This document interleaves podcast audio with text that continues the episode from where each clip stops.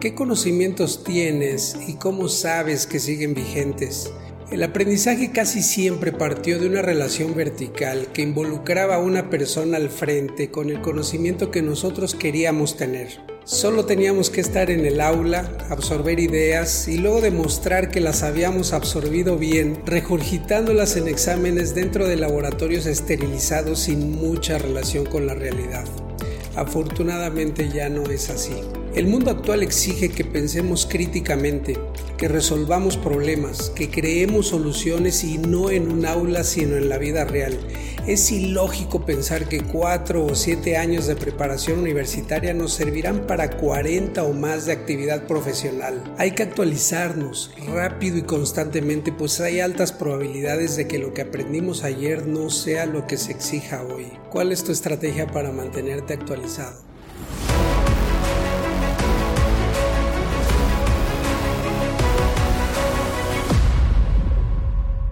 Sé un autodidacta. Autoimpúlsate a enriquecer tu conocimiento y habilidades para mantenerte vigente y valioso en la economía actual. Sumérgete en tu tema tanto como sea necesario. Afortunadamente para ti existen plataformas como Coursera, Udemy, Udacity, Creana, Doméstica. En todas ellas tienes la posibilidad de acceder al mejor y más específico maestro para el tema que buscas. Habrá quien vea estos recursos como educación de baja calidad. Lo cierto es que no es así. Puedes construir credenciales que evolucionen tu práctica diaria de forma muy accesible. El problema realmente no está ahí, está en ti. La educadora Susan Kroger propone una pirámide del éxito en el aprendizaje basada en solo tres bloques.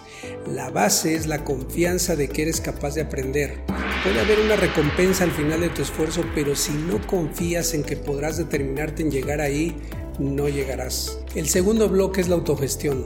Debes disciplinarte y disponer tu mente, tu tiempo y distintas herramientas para realmente aprender. Liderar tu plan de carrera hoy y en el futuro tendrá que ver con ser aprendiz y maestro al mismo tiempo y eso exigirá siempre mucho compromiso contigo mismo. La cúspide de la pirámide para Kroger es simplemente el aprendizaje. Según Peter Hollins en su libro La ciencia del autoaprendizaje, la mayoría cometemos el error de creer que esta tercera etapa es donde hay que comenzar, en vez de iniciar abordando los problemas de confianza y de autogestión. Que no te pase. Determínate y autogestiona tu aprendizaje. Decídete aprender más y bien el resto de tu vida. Haz tres cosas. Ten curiosidad intelectual. Hazte preguntas todo el tiempo. De cualquier forma hablas contigo mismo todos los días. Expande tu mente mientras enriqueces tus conversaciones con tu persona favorita. Asegúrate de no tener agujeros en tu conocimiento. Hazte preguntas constantemente. Ponte a prueba antes de que lo hagan los demás. Para Hollins, tener conocimiento es importante, pero no tener puntos ciegos es igualmente importante. Un punto ciego tiene que ver básicamente con algo que no sabes que no sabes y eso puede ser muy peligroso. Ten siempre un lápiz a la mano, especialmente cuando estás estudiando algo. Usa el método Cornell, cuidadosamente ideado en los 40 por el psicólogo de la Universidad de Cornell Walter Polk. Divide una hoja en dos columnas, una de notas y otra de ideas clave. En la primera pon la información que consideres relevante sobre lo que estudias. Piensa en lo que aparecería en un examen si alguien te lo hiciera. En la segunda, destaca las ideas elementales de cada nota. Finalmente, en la parte inferior de ambas columnas, elabora un resumen. Concreta ahí lo que a simple vista te permite entender los aspectos relevantes de tu tema. Escribe como si fueras a explicar tus ideas a alguien más. Te ayudará mucho. Crea analogías.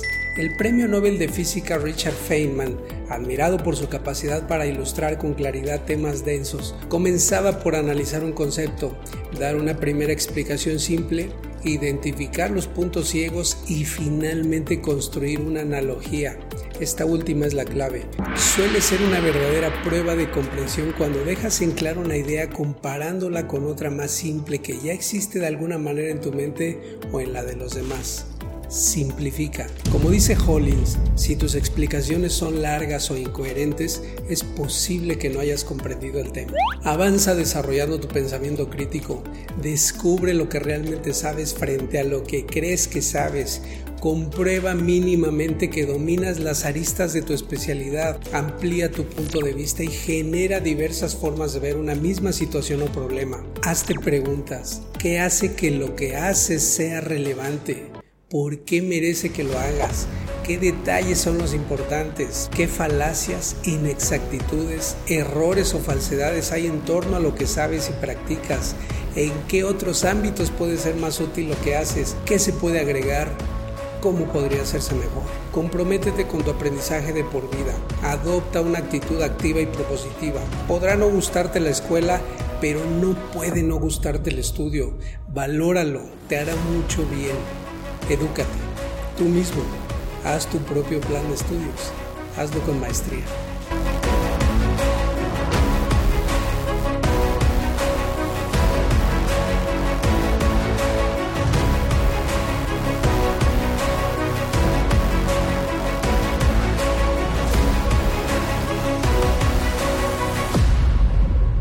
E-Man Business School.